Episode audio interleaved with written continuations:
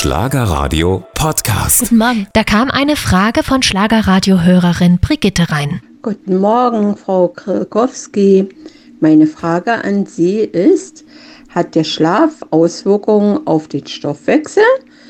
Wer besser schläft, nimmt besser ab oder nicht? Na, Fett wird in Ruhe verbrannt, sozusagen im Entspannungszustand.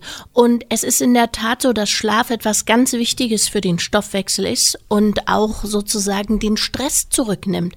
Und ähm, Menschen, die sehr wenig Schlaf haben, die im Schichtsystem arbeiten, die viele Schlafunterbrechungen haben oder auch einen schlechten Schlaf haben, die neigen doch mehr dazu, Übergewicht zu bekommen im Alter und das Problem ist, die nehmen einfach auch deutlich schlechter ab.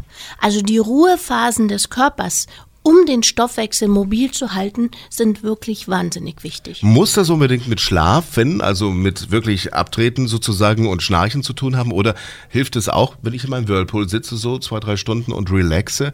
Ist das? Nein.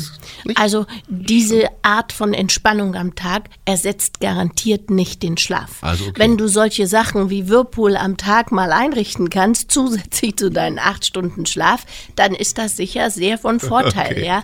Aber es ersetzt ganz sicher nicht die Qualität eines guten Schlafes. Vielen Dank für Ihre Antwort. Und wenn Sie auch noch Fragen haben an Daniela 08000 79 89 99.